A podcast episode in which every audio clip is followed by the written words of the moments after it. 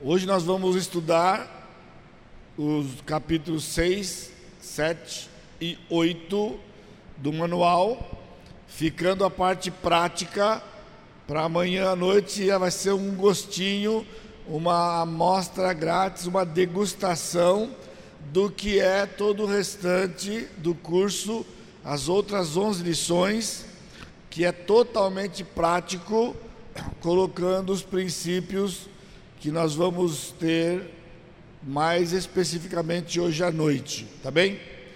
Então, antes da gente avançar, normalmente a gente não abre porque o tempo é bem corrido, né? Mas eu queria saber se alguém gosta de fazer alguma pergunta, algo que não ficou claro para você ou alguma dúvida que você já tenha da área de aconselhamento e você queria aproveitar a oportunidade para fazer uma pergunta. Eu vou ter, dependendo de, da sua, do seu desejo, é, tempo para duas perguntas só.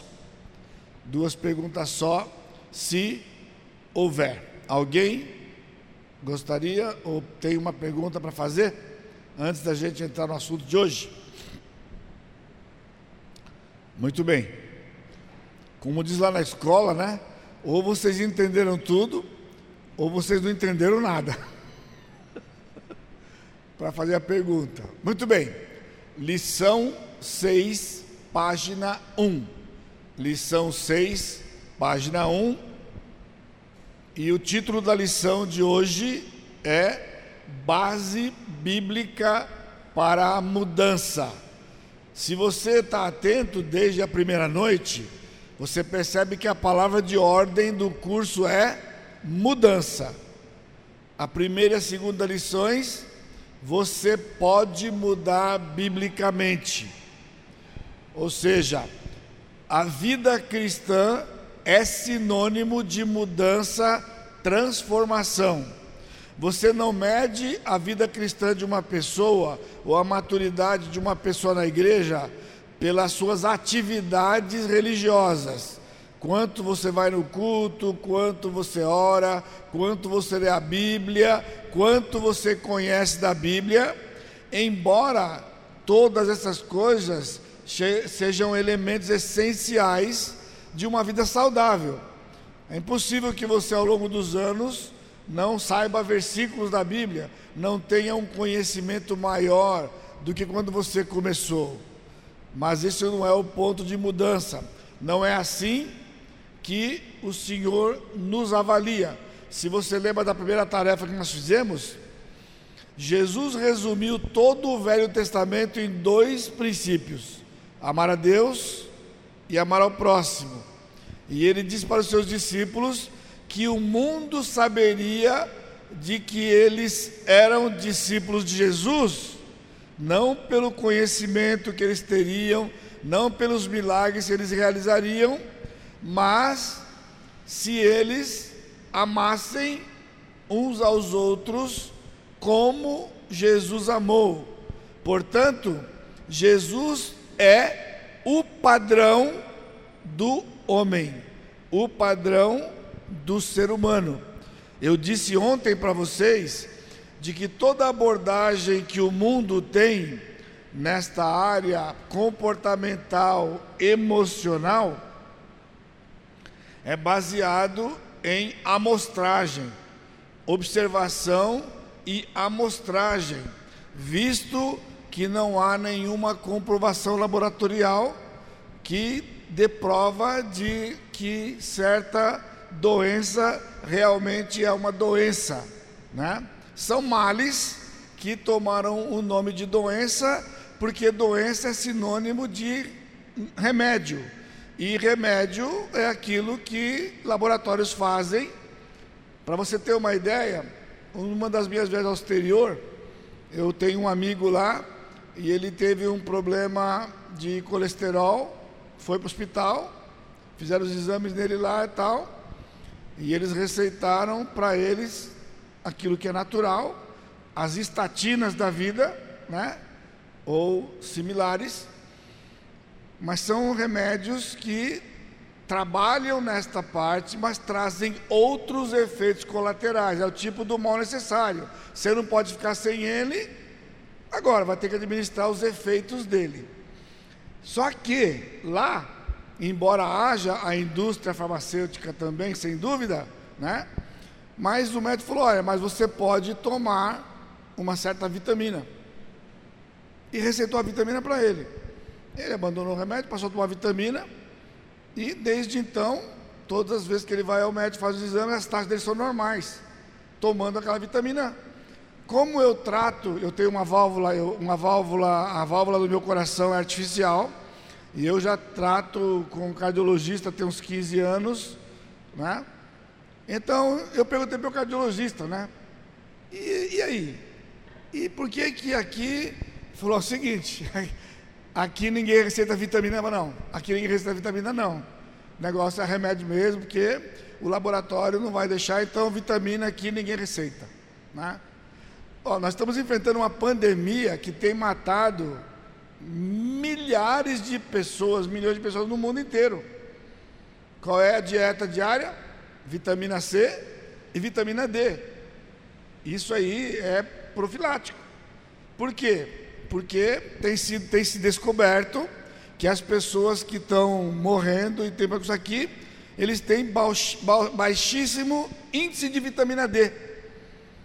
Aí nós temos um problema, porque na medicina brasileira, se você tiver 20 de vitamina D, tá bom para você.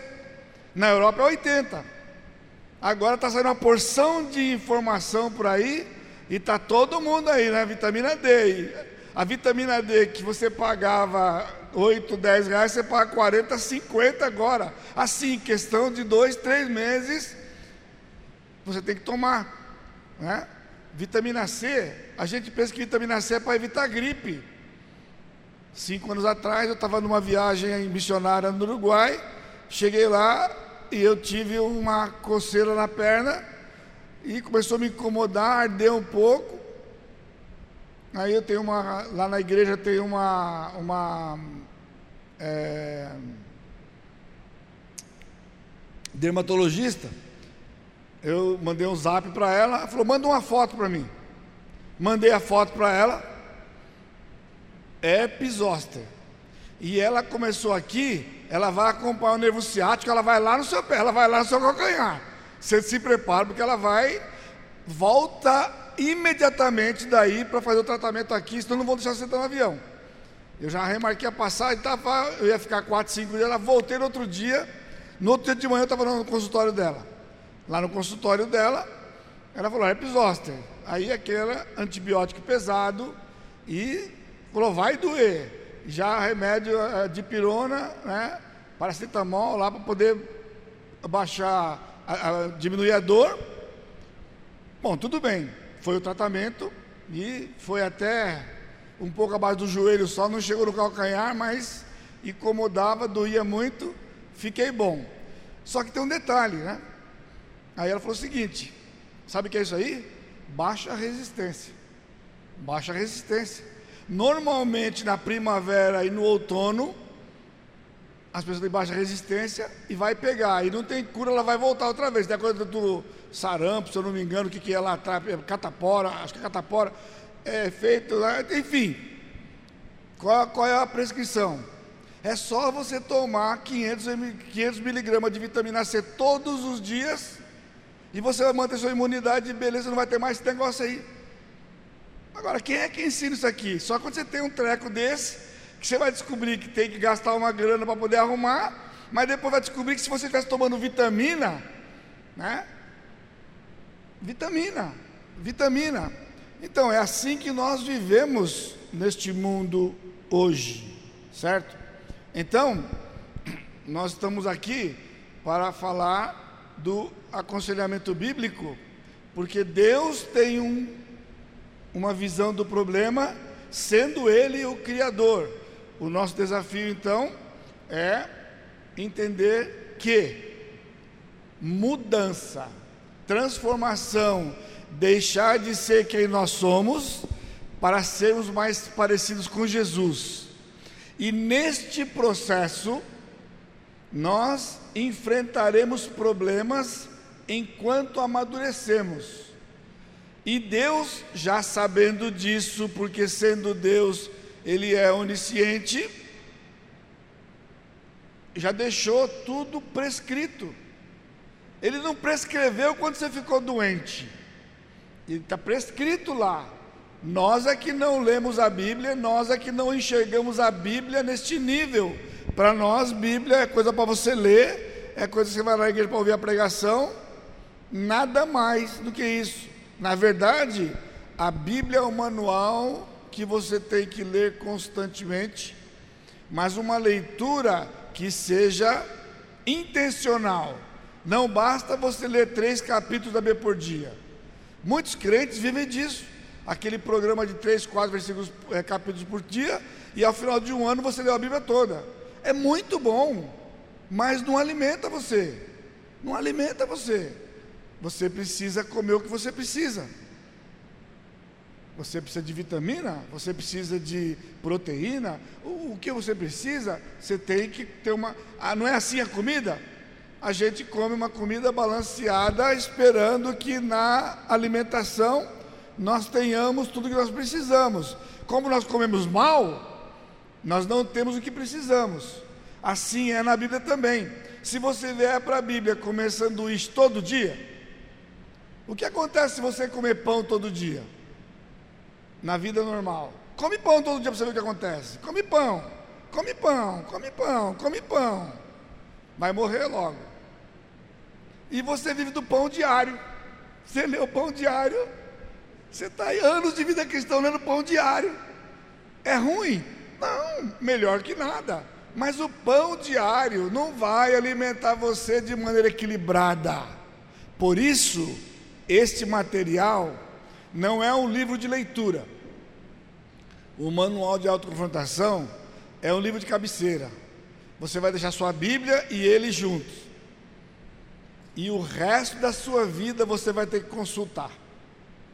Você vai consultar o manual porque ele conduz você à escritura. Porque aqui nós temos orientação de como encontrar na Bíblia como encontrar na Bíblia a resposta ou as respostas para resistir, superar, vencer, lidar, enfrentar qualquer problema. Qualquer problema. Está aqui a resposta. Porque essa é a palavra de Deus nós vimos ontem que ela é suficiente. Na lição 5, que foi a última ontem, nós vimos a espiral descendente. O ponto de vista de Deus é quebra de princípios. Nós, por sermos pecadores, quebramos princípios. Nós, pecadores, pecamos e porque pecamos, temos os efeitos do pecado.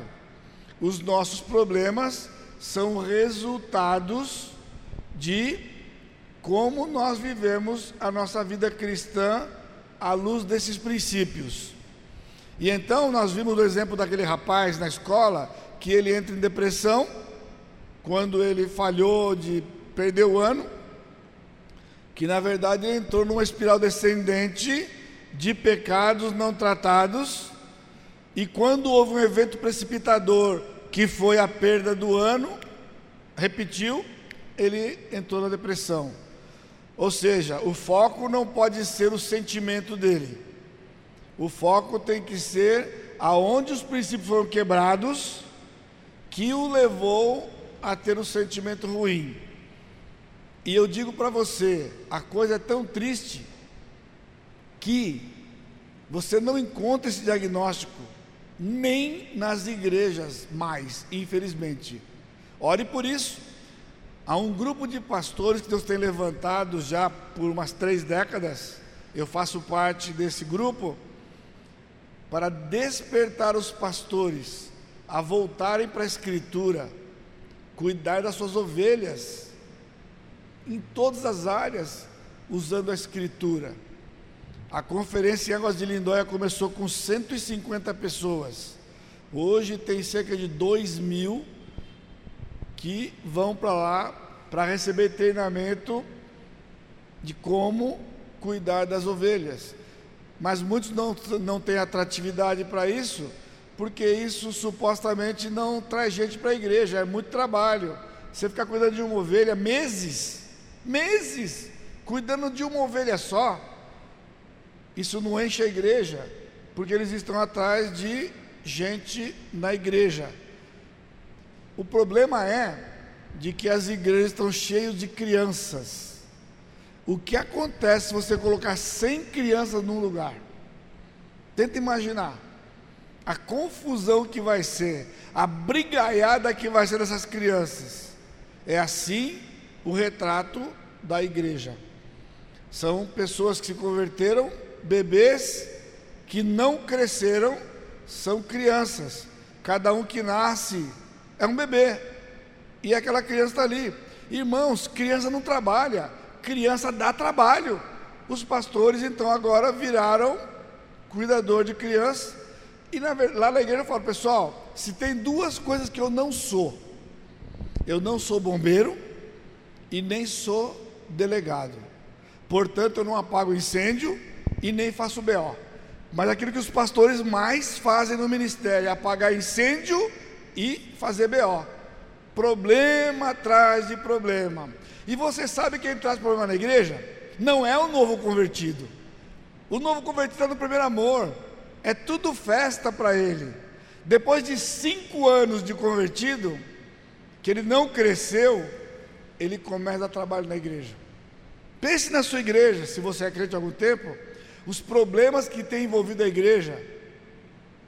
Se é algum novo convertido que chegou um ano e está dando problema agora lá, problema grave, sério na igreja, não. São pessoas convertidas mais tempo, porque não cresceram espiritualmente. Não houve mudança, não houve transformação. É crente magoado? É crente que está com problema com outro. Eu dei esse curso, eu dei esse curso em Salvador, em 1997, na Bahia. No intervalo eu estava lá fora para tomar um, uma água lá, saí, e eu vi duas irmãs chorando e conversando, depois de uma das aulas. E aí quando eu voltei, elas vieram falaram, pastor, nós somos da mesma igreja e tem 12 anos que nós não nos falamos aqui dentro. Desavença. Dentro da igreja, 12 anos, mulheres envolvidas na igreja, mas que não se davam na igreja. Isso é comum, cheio nas igrejas. Crentes que não se dão. Isso é imaturidade. Crentes milindrados. O bicho milindrado é crente. Bicho milindrado é crente. É impressionante como que o crente é um bicho milindrado. Se você não, não olhar direito, ele emburra. No domingo não vem mais na igreja. No grupo pequeno, se ele não se sentir bem, ele não volta mais. E aí foi aquele desespero de gente atrás e vai, vai paparica aqui. Aí porque não visitou, essa igreja não tem amor, porque não visita, não foi atrás de mim, pronto. É assim? Por isso, observe. Nós vamos ver na lição 6, 7, 8, agora o caminho ascendente. Como sair do estado de problema profundo que seja até ter a solução do problema. Nas lições 6, 7 e 8, nós vamos ver quatro elementos de como enfrentar, resistir, superar, tratar qualquer problema. Primeiro elemento, o ponto de vista de Deus. Ver o problema do ponto de vista de Deus. Você tem uma visão do seu problema, mas essa visão não é real e verdadeira, é como você enxerga. Agora você tem que vir para a Bíblia para saber o que Deus pensa do seu problema. E então, o segundo elemento esperança bíblica. Esperança bíblica. Há esperança para a solução dos problemas, porque vai requerer o terceiro elemento, uma mudança bíblica. Há algo na sua vida que você não tem mudado e que precisa ser mudado, que é o despojar e o revestir. E essa mudança não pode ser superficial e nem temporária, ela tem que ser permanente, que é o quarto elemento, prática bíblica. O ponto de vista de Deus, esperança bíblica, mudança bíblica e prática bíblica. Isto é aplicado a qualquer problema que um crente enfrente. Você está entendendo? Agora, por que qualquer problema? Porque nós vimos na lição passada e agora na lição 6 vamos ver com mais detalhes. Todo problema começa igual, se desenvolve igual, e quando não tratado biblicamente vai dar no mesmo lugar. Entendeu? Você pensa que o seu problema é diferente. Você pensa que certos problemas são mais graves e mais profundos do que outros, portanto, deveria ter uma abordagem diferente. É isso que o mundo faz. Nós vimos ontem quatro abordagens que representam as dezenas que existem. As profissões nessa área, elas viraram um leque. E eu pedi para vocês ontem, e eu repito hoje, né? Por favor, não leve para o lado pessoal quando eu digo essas coisas para você.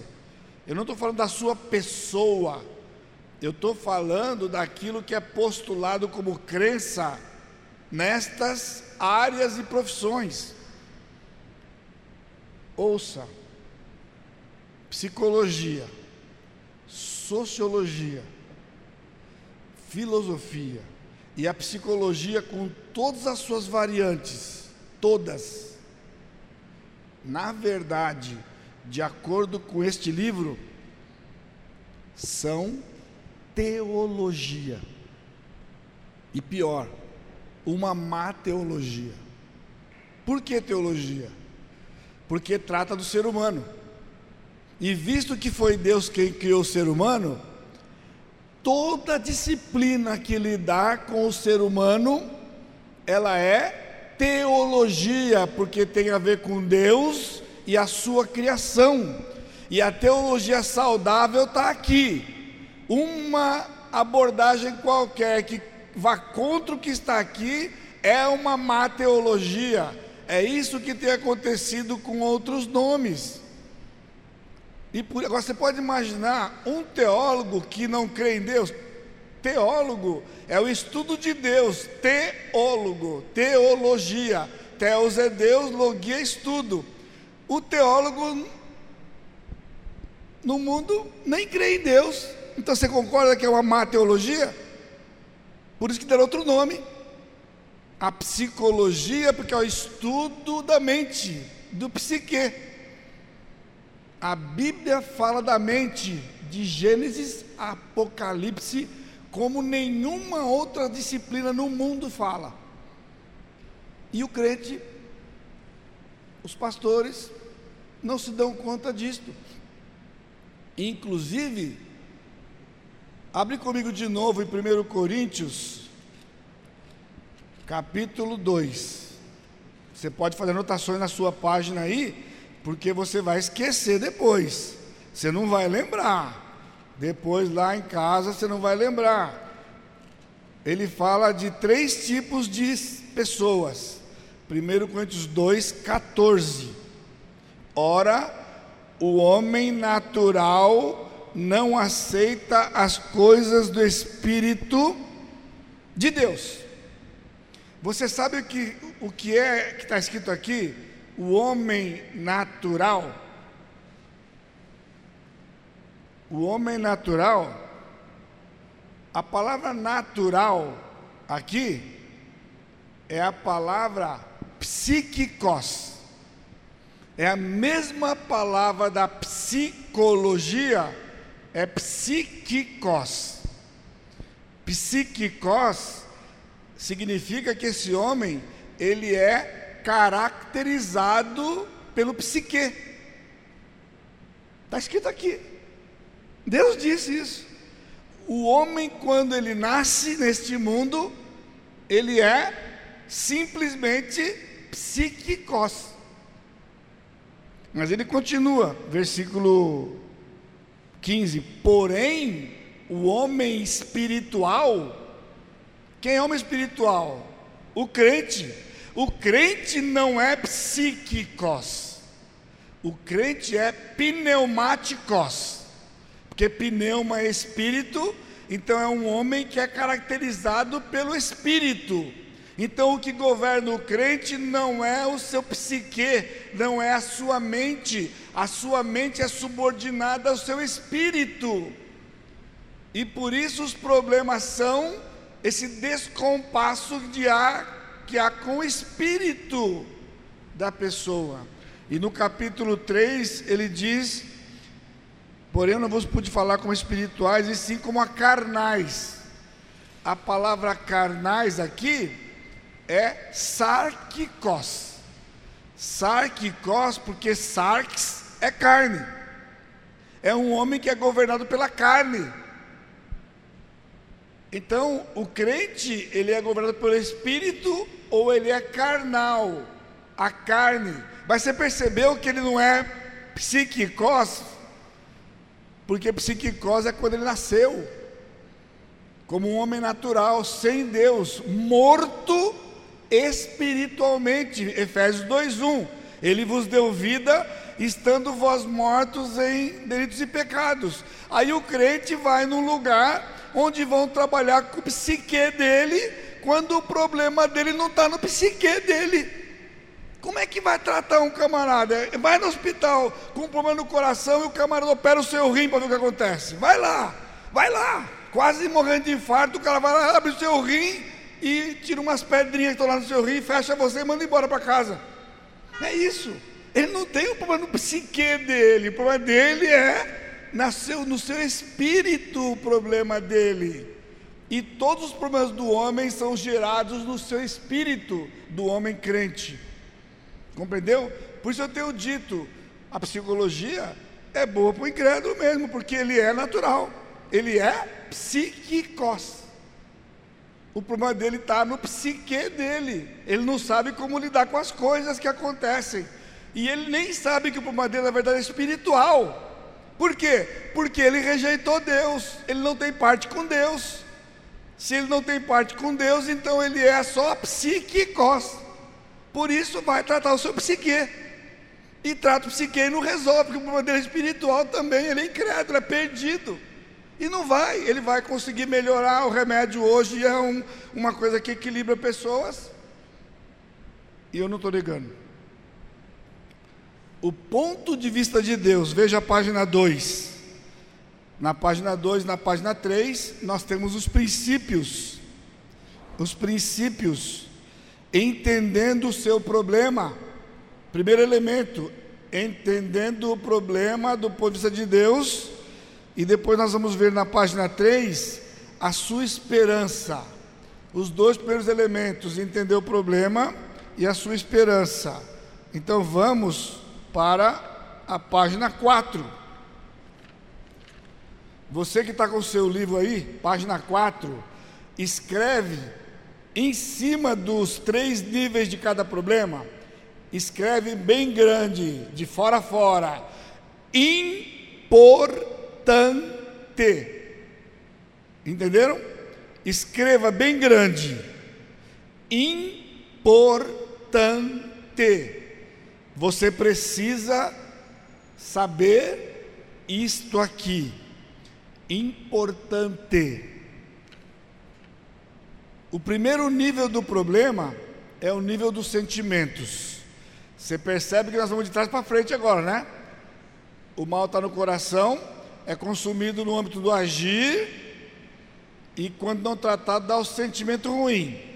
Na lição 6, nós vamos trabalhar um pouco mais profundamente isto e vamos começar pelo sentimento, porque é onde o homem moderno principalmente tem se concentrado. Guarde isso, ouça isso. Embora às vezes os sentimentos possam ter uma causa física, tal como um desequilíbrio químico ou hormonal, a maior parte dos sentimentos são respostas involuntárias dos pensamentos da pessoa, palavras ou ações que surgem no contexto das circunstâncias da vida. Os sentimentos não são para serem desejados, porque pela relação causa e efeito, os sentimentos podem fornecer indícios de que há pecado no coração da pessoa. Entenderam? Embora alguns, uma parte dos sentimentos possam ter uma causa física, como um desequilíbrio químico ou hormonal, ao cuidado. Às vezes. Então, por isso, você, mulher, quando você estiver ruim, emocionalmente, vá ao médico. Chegando lá, peça.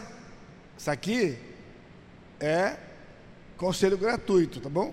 Já está pago no curso. Peça um exame de sangue completo. Mas o completo que você quer não é o que eles fornecem. O que eles fornecem não é completo, embora está escrito completo. Exija que faça um exame da sua tireoide. Você tem que ter um exame de sangue que te dê a sua tireoide.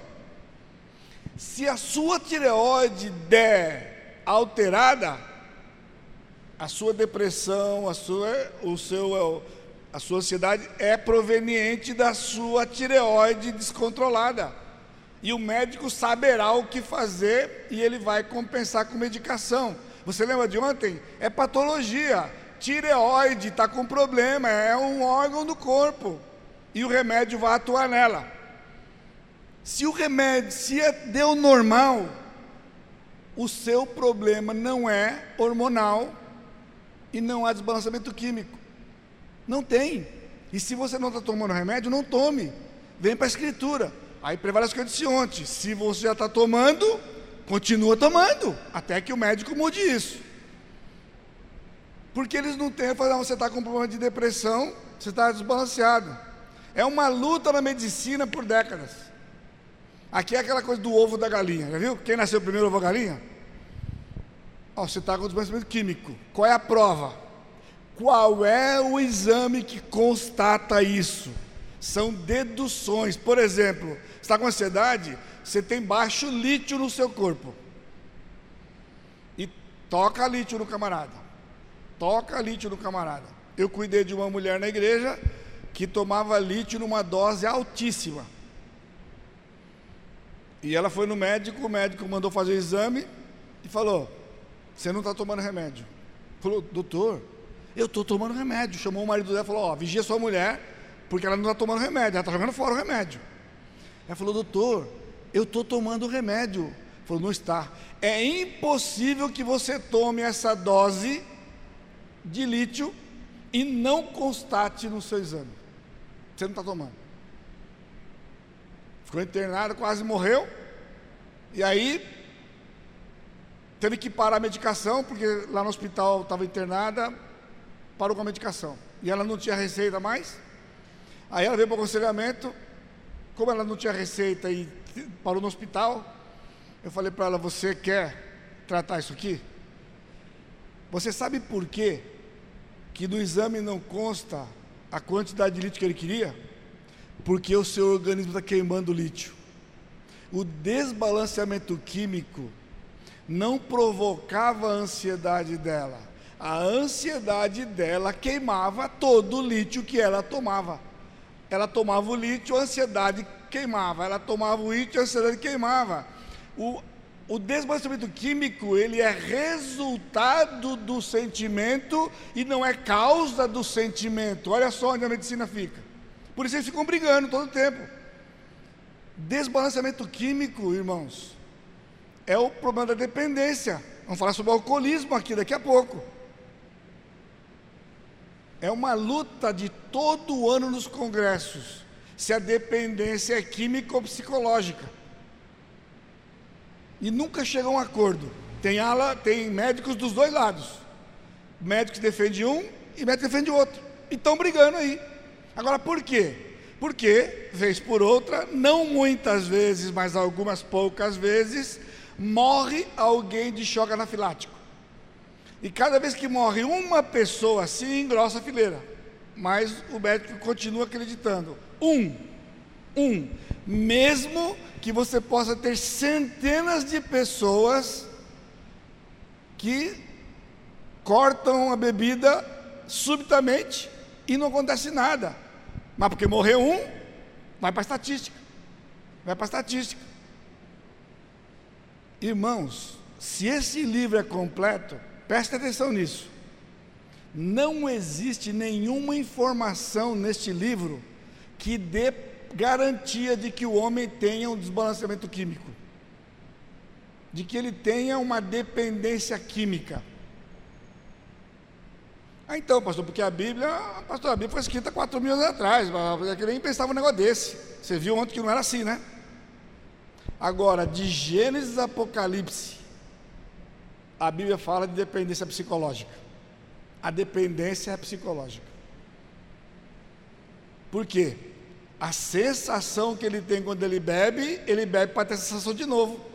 E quando ele corta a bebida, ele tem vontade de ter a sensação de novo, então ele vai para a bebida. Assim é o sexo. Eu vou dar a lista para você. Assim é a droga, assim é o sexo, assim é o remédio, que pessoas são viciadas em remédio. Não é porque o remédio faz um efeito, é porque ele, se ele achar que faz efeito, faz efeito. Eles fazem tratamento com remédio com placebo. Sabe o que é placebo? Dá um açúcar para o camarada e o camarada fica bom. Que, que foi isso? E pessoal, a medicina, na bula vem escrito, na bula do remédio vem escrito o processo, quantas pessoas tal, e o placebo. O placebo é isso. Eles dão para um grupo de pessoas uma pílula de açúcar e X% são curados eu estou inventando, não sou médico, está escrito lá na bula. Eles escreveram, mas não muda o que eles pensam, porque senão eles têm que fechar tudo, tem que acabar com tudo e vão vender banana. Então não pode. Então ele prende a população. Esse livro não está errado. Você ouve falar, a droga é uma viagem, não é? Ele usa a droga e viaja. Aí ele fica ruim depois, com depressão depois da droga. Quando ele volta da viagem, meu, Pensa comigo aqui. Vai para Disney, quando você volta para casa, dá depressão. Depois de uma semana na Disney, para quem foi, quando ele volta para casa, dá depressão nele. Ele viajou, desfrutou e voltou para casa. Faz um passeio para o lugar que você gosta. Vai para Parnaíba, fica uma semana em Parnaíba. No dia de voltar, já está mal. A volta da viagem é um terror. É um terror. Você vai voltar porque outro dia vai ter que trabalhar. O mesmo chefe chato tudo chato. É, essa é a vida. Vimos Eclesiastes ontem. Você entendeu? Então, pense bem. O homem quer coisas. E porque ele quer, ele fica escravizado. Efésios 5,18, você acredita? Está na Bíblia? Ele diz: E não vos embriagueis com vinho, no qual há dissolução, mas sede continuamente enchido do Espírito, certo? Sede continuamente enchido do Espírito. Ou seja, qual é a relação entre o Espírito e o álcool? Ambos controlam. E esse controle é um controle, o Espírito é de uma pessoa, o Espírito controla.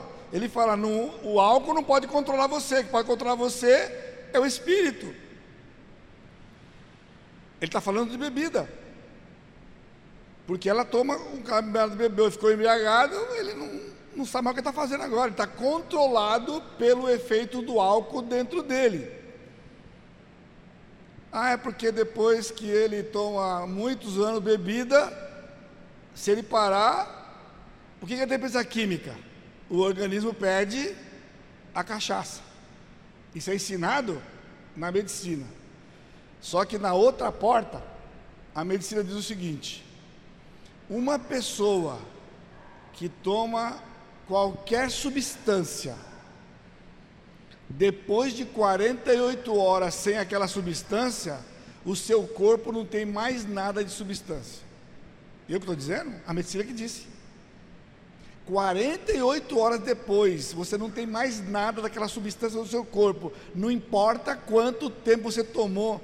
Por isso Deus criou a urina. Sabia? Vai embora. Vai embora. A medicina diz tudo isso. Mas peraí, então como é que é? O camarada vai, vai para um, ele vai para um desafio jovem, fica seis meses lá. Aconselhei um rapaz. Eu preguei sobre isso da igreja e ficou revoltado. O senhor não entende, não é sua área. Eu tenho dependência química e eu estou indo amanhã para um retiro lá e ficar lá seis meses. O senhor vai ver, eu vou voltar de lá curado. Falou: olha, eu vou ficar muito feliz se você voltar curado. Mas se você não voltar curado, meu irmão, eu vou estar aqui para lhe ajudar. Tá bom? E ele foi. Ficou seis meses lá. Aí ele voltou. E eu disse: você concorda comigo que você não tem mais nada no seu corpo? Está limpo? Seis meses? Limpíssimo. Lavado com homo total. Perfeito. Eu falei, então, se você for para porcaria, não vem falar para mim que é dependência química, não. Não deu outra. Algumas semanas depois estava ele lá de novo. Eu falei, onde está sua dependência química? Não tem. Passado algum tempo, ele foi liberto pelo Senhor e não ingere nada. Não ingere nada, porque o corpo dele nunca pediu nada. Na verdade, ele queria aquilo que a droga faz nele. Tinha uma propaganda de cigarro antigamente, que agora é proibido, diz que a pessoa fumava pelo prazer de fumar. Era a propaganda mais verdadeira que já existiu nessa terra sobre algo que traz dependência ele fumava pelo, dever, pelo desejo de fumar. Quando ele fuma, aquela sensação que ele tem quando ele fuma, passado alguns minutos, algumas horas, ele quer de novo e ele vai lá. Aí fala: Não, é a nicotina dentro daqui. Nicotina! Você está entendendo? O crente, ele descrê na Bíblia por conta de uma informação lá fora. Em vez dele falar: Não, peraí, eu não, eu não entendo nada aí, mas eu entendo aqui. Então veja, o nível, o sentimento, ele é resultado dos pensamentos. Quem de vocês aqui sabe de cor Filipenses 4, versos 6 e 7? É um antídoto, é um tratamento bíblico para a ansiedade. Não andeis ansiosos por coisa alguma. Antes, as vossas petições sejam todas conhecidas diante de Deus pela oração, súplica e ações de graça. E versículo 7: E a paz de Deus, que é o oposto da ansiedade, encherá os vossos corações e. Essa parte se esqueceu, né? E as vossas mentes em Cristo Jesus. Decorou? Metade. E o oito? Nossa, pastor, só vai querer que eu saiba a Bíblia inteira de cor agora? Portanto, tudo que é respeitável, tudo que é verdadeiro, tudo que é de boa fama, tudo que é justo, tudo que é puro, se alguma virtude há, se algum louvor existe, seja isso que ocupe o vosso pensamento. O Deus Criador dos céus e da terra deu diagnóstico, tratamento. O problema está na sua mente. Você não precisa de um tratamento lá para resolver isso aqui. Troca o pensamento. Você sabia disso? Só o ser humano tem essa capacidade de trocar o pensamento. Ele troca o pensamento. Porque o que ele pensa, ele se torna. Isso é bíblico, isso é o beabá da Escritura mentira no coração, a ansiedade é a antecipação de um perigo que você acha que vai ter, que vai acontecer, que provavelmente não vai acontecer, mas você sofre como está acontecendo. Olha só que loucura! Antecipação de um perigo que você acha que vai acontecer e vai te afetar, que provavelmente, quase com certeza, não vai acontecer, e você vive agora como se ele tivesse acontecendo. Olha o estrago. Agora, se você vai atravessar a rua, está com medo de atravessar a rua, é lógico, se atravessar o carro, atropela você. Isso não é ansiedade, isso é o medo, porque você está vendo um perigo real. Agora, se você vai atravessar uma rua deserta, não tem carro nenhum, nunca passa um carro naquele lugar, se está com medo de atravessar a rua, tem alguma coisa errada. Ah, não, mas se vier o carro me atropela. Mas que carro? Tem 10 anos que não passa um carro nessa rua. Que isso? Agora, quando passa carro, o medo é legítimo. Por isso, na lição 19, fala sobre medo e preocupação. Existe o medo legítimo e o medo que não é legítimo, que é uma distorção.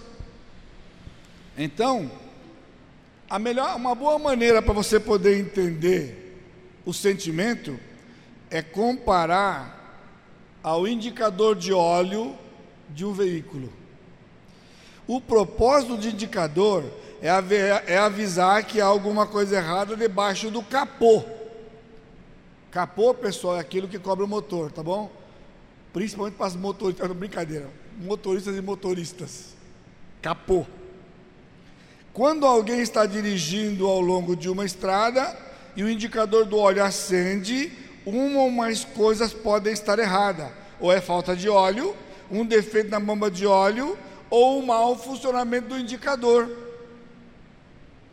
Para todas as situações, a luz é um sinal que o motorista precisa examinar. Aí, o desavisado fica incomodado com aquela luz, abre o capô, pega o alicate e corta o fiozinho. O que acontece quando ele corta o fiozinho? A luz apaga. Ufa! 100 metros depois fundiu o motor. É assim que acontece quando a pessoa está com problema emocional. Corta a luzinha, acaba com o emocional e depois ele fica com um problema lá porque não resolveu o problema dele. Irmãs, irmãos, o painel do seu veículo, se você é moto e você tem, tem luzes coloridas. Você sabia? Você sabia? Luzes coloridas. E cada luzinha colorida indica uma coisa. A luzinha verde é que está tudo bem. Quando você liga o farol do carro, acende a luzinha verde no painel. Ó, legal. Mas há uma luzinha amarela. Se você ligou acendeu um motorzinho amarelo, você vá para o mecânico. Precisa fazer manutenção. É alerta. Você lembra do semáforo? Da sinaleira? Vermelho, amarelo e verde. Verde, siga. Amarelo, atenção. Mas tem algumas luzes no painel que são vermelhas. A luz vermelha acendeu, encosta o carro. Encosta o carro. Não dá para ir no mecânico, encosta o carro e chama um socorro. Porque se você andar com o carro com a luz vermelha acesa, ele vai parar de uma vez. A luzinha é sua amiga. A luz é amiga. Ontem era febre, você lembra? A febre é amiga, agora é a luz que é amiga. Não corta a luz. Eu tive um veículo que deu um problema no câmbio do veículo e uma luzinha piscava no, no painel. Piscava no painel. Eu fui no mecânico, o mecânico disse: essa luzinha está piscando porque está com defeito no, no câmbio. Ele falou: olha, vai ficar 5 mil para consertar o câmbio. Bom, tinha que consertar o câmbio. Aí ele falou: sabe o que acontece? O pessoal não quer pagar, faz uma meia boca só para dar uma tapeada, paga mil, mil e quinhentos, o carro funciona. Aí sabe o que ele faz? Ele vai lá e tira a lâmpada. Ela não pisca mais. Você liga o carro, ela não pisca. E ele sai todo bonitinho. Passado um tempo, eu fui comprar um outro carro. Cheguei lá, gostei do carro. Eu fui, liguei o painel. Quando liguei o painel, aquela luzinha estava apagada. E o cara, olha, o carro é perfeito, eu olho e assim, não vou nem ver. Mas o senhor não vai dar uma volta com o carro? Não vou dar uma volta com o carro. Porque ele tinha cortado o fiozinho. Eu não ia nem chegar em casa. Eu estava 100 quilômetros de casa, não ia chegar em casa. Por isso, o sentimento é seu amigo. Ter uma propensão à ansiedade e depressão é coisa boa. Porque uma pessoa que tem essa propensão não guarda pecado no coração. Você aprendeu a aprender a, a matéria aqui? Primeiro sintoma. Ele vai para o esquadrinhamento. Esquadrinhamento do coração. Confessa o pecado, o sangue de Jesus é aplicado, arrependimento e ele fica zerado. Tudo que você faz no começo não é assim? Se um câncer é pego no começo, grande possibilidade de você consertar, é assim? Aqui, no primeiro sintoma você praticou, não é a chance, 100% das vezes você não terá essa doença grave. Primeiro sintoma, o Espírito fala para o seu coração: tem coisa aí, a luzinha está piscando. Vai para a Escritura, confessa o pecado, detecta o pecado. Este é o ponto de vista de Deus. É assim que um homem começa a subir na na sua a, a, é, espiral ascendente. O número dois é o nível do agir, ou seja, o pecado está alojado no nível do agir, pensamentos, palavras e ações. Portanto, o nosso foco de atenção não pode ser o sentimento, porque o primeiro indicador do coração não é o sentimento, o primeiro indicador do coração são pensamentos, palavras e ações em desacordo com a Escritura. O casamento rui por causa disso. O casamento não rui por causa de pecado grave, irmãos. Pastor, o senhor é pastor mesmo? Como é que não? Você imaginou um adultério num casamento? Olha estrago. É? É verdade? Não, não é verdade. Isso é o que os homens estão dizendo. Infelizmente, que os pastores estão dizendo, mas não é o que a Bíblia diz. Porque na verdade, o adultério, ele é consequência, ele não é causa. Este casamento já acabou. E porque ele já acabou, aconteceu adultério. Eu nunca aconselhei um em 40 anos que um adultério aconteceu porque um dia o cônjuge levantou e falou: Minha vida está tão monótona, acho que eu vou dar uma adulteradinha para ver se dá uma bagunçada e sai para adulterar. Já viu um negócio desse? É uma loucura? Isso é loucura, isso é loucura. Não é assim. Escuta, a igreja erra quando diz que no adultério tem um culpado e um inocente. O culpado é o adúltero e o inocente é o que foi traído. Só não está no livro, porque no livro não é assim. A alma que pecar essa morrerá, está escrito. Ninguém paga pecado de ninguém. Aí quando você vai conversar com o casal, como eles estavam vivendo, você vai ficar impressionado de como eles estavam vivendo. Já estavam mal, às vezes há anos. Anos já estavam mal. Aí acontece a tragédia. No aconselhamento bíblico, Deus tenta dar graça de ver casamentos recuperados, porque houve arrependimento. Lá, quando alguém comete adultério e há arrependimento, a pessoa vai lá na frente e confessa o adultério e o arrependimento. E em seguida vai o cônjuge. E teve situações que o cônjuge foi primeiro. Eu vim aqui porque eu quero confessar o meu pecado meu cônjuge cometeu adultério, mas eu agi assim, assim, assim, assim, assim, assim, assim, assim por anos. Esse foi o meu pecado. Eu estou aqui para pedir perdão. E a pessoa é restaurada. O casamento é restaurado. E ele se torna mais forte do que jamais foi. Isso é o poder do livro, poder da palavra. Porque é o ponto de vista de Deus. O ponto de vista do homem é que há um culpado inocente. O de Deus houve pecado. É lógico, a pessoa que foi o pecado público, ele vai sofrer as consequências, mas ele vai ser perdoado. Deus, tem diferença para Deus do pecado? Tem diferença para Deus de classe de pecado? Não tem, mas socialmente tem. Ele vai pagar as consequências disso, que é natural. Mas há perdão, há restauração, porque não existe nada melhor do que o original. Divórcio é destruidor. Divórcio é destruidor. Deus não aprova o divórcio. E alguém está dizendo que lá tem uma válvula em Mateus 19. Que válvula é aquela? Ah, não, que adultério pode. Adultério pode, mas não deve. Porque se tratar biblicamente, o adultério é como qualquer outro pecado, é tratado e o casamento se fortalece. Ou seja, há problema, vamos ver o que Deus pensa do problema e o que Deus pensa do problema é que no nível do agir, pensamentos, palavras ou ações, a transgressão, porque não foi confessado. Guarde bem isso. Não é porque pecou, é porque pecou e não tratou.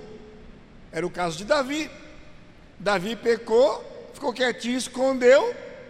Um ano depois o Senhor foi tratar com ele. Davi confessou o pecado, Davi foi perdoado e restaurado totalmente. Está lá na Bíblia, irmãos. Está na Bíblia. Está escrito lá. Com todos os detalhes. Esse é ponto de vista de Deus. Davi disse: Quando eu calei os meus pecados, Salmo 32, o que aconteceu? Envelheceram os meus. Ué, o camarada está com problema físico. Aí ele disse que tem que mandar para o médico. Manda para o médico alguém que está com, com o osso envelhecido. Vê se o médico faz alguma coisa. A Bíblia diz que faz. Davi disse: é igual podridão nos ossos. Doença de osso, irmão, da pior doença que existem. Diagnosticada pela medicina. As mulheres morrem de medo de osteoporose. Não para de tomar Coca-Cola, mas morre de medo. Irmã, para de tomar Coca-Cola. Para de tomar Coca-Cola. E a Coca-Cola vai me prender agora. Para! Para! Então, tem uma porção de texto se diz que o pecado trouxe consequência física. Irmãos, o nosso Senhor Jesus Cristo é o nosso modelo. Você sabe o que aconteceu com ele na cruz? Isaías 53 diz: ele estava desfigurado, ele nem parecia gente, literalmente está escrito isso. Aí o Mel Gibson vai e faz um filme dizendo que ele ia pôr na tela do cinema o mais fiel da Bíblia para poder mostrar o desfiguramento de Jesus. E bota aqueles homens massacrando Jesus de pancada, tanta pancada, ele falou, e para ter aquilo lá, é só pancada, porque ele é incrédulo, ele não é crente, ele não sabe o estrago do pecado. Agora eu vou lhe dizer: ali na cruz, Jesus recebeu todos os nossos pecados de uma vez só. Sabe o que aconteceu com ele? Ele envelheceu. Jesus tinha 37 anos de idade, ele não tinha um traço de velhice, porque ele era perfeito, não tinha pecado. Na cruz ele recebeu o meu e o seu, e ficou desfigurado. Tanto que depois da ressurreição, os discípulos não conheciam Jesus, porque a mente deles estava na cruz, não combinava aquele da cruz com o transfigurado. Só Pedro, Tiago e João podiam reconhecer, porque estavam no monte da transfiguração, uma semana antes. Entendeu? Está tudo aqui no livro. Está tudo no livro. Vamos pegar o livro, irmãos. Vamos ficar com o livro. Vamos buscar o Senhor. Jesus falou sobre isso, tudo sobre, tudo sobre, é sobre a ansiedade e medo. 1 João capítulo 3, versículo 8. O amor lança fora o medo. Quem tem medo não está amando. Eu quero saber qual é o psicólogo que vai dar esse diagnóstico para a pessoa. Nem o crente. Porque o crente é psicólogo, infelizmente, antes de ser crente, não pode. Ele tinha que ser primeiro crente, saber que a Bíblia diz que o amor lança fora o medo. Logo, quem ama não tem medo, e quem tem medo não está amando. Cheio de mágoa no coração, cheio de tranqueira no coração. Não tem pílula que resolva nesse mundo. Mas a pessoa se arrepende, passa a amar as pessoas, e é como tirar com a mão. O medo vai embora. Ensina a criança. Muito do medo da criança é posto pelos pais nela. A criança tem medo porque os pais têm medo. Se o, marmanjão tem medo, porque o pequenino pode ter medo. Aí o marmanjão não sabe como resolver, sabe resolver do filho. Não perca a escola dominical domingo de manhã. Criação de filhos, primeira infância, adolescência e o transgenerismo. Está na moda. A Bíblia trata tudo isso diagnóstico total. O único lugar que tem tratamento para homossexualismo é isso aqui, ó. Aqui. Tratamento de cura, cura real. Porque no mundo e nas igrejas em geral, o homossexual que não pratica o homossexualismo, ele está bonito, porque ele não está praticando. Ele é um homossexual nativo. A Bíblia aceita isso? Homem e mulher. Ou é homem ou mulher, está aqui no livro. Está aqui no livro. E a Bíblia diz porque existe o homossexualismo. Ela diz: vem aqui domingo de manhã e você vai entender o ponto de vista de Deus sobre isto e vai descobrir que a cura real, que se é um homossexual masculino, ele vai ser homem. Se é homossexual feminino, ela vai ser mulher. Ela vai aprender aqui no livro. Cura real, verdadeira, que não somente não tem prática, não tem desejo homossexual. Está curado, porque vai descobrir por que começou. Se Deus permitir, eu vou escrever um material. Eu estou hesitando, porque eu não sei se vou ser preso logo depois porque o negócio está bem complicado por aí, mostrar a origem, o desenvolvimento e a cura do homossexualismo. Está aqui no livro. Ah, o negócio está feio, não está feio? Irmãos, feio era em Sodoma. Parou para pensar nisso? Se Deus não destruiu São Paulo, se Deus não destruiu o Rio de Janeiro, é porque eles não chegaram nem aos pés de Sodoma. Ou, o mais provável, porque tem mais do que 10 justos em São Paulo e mais do que 10 justos no Rio de Janeiro. Portanto, quem impede que eles sejam destruídos são os crentes. E o pessoal nos hostiliza. Eles nos hostilizam, eles nem sabem que nós somos benefício para eles.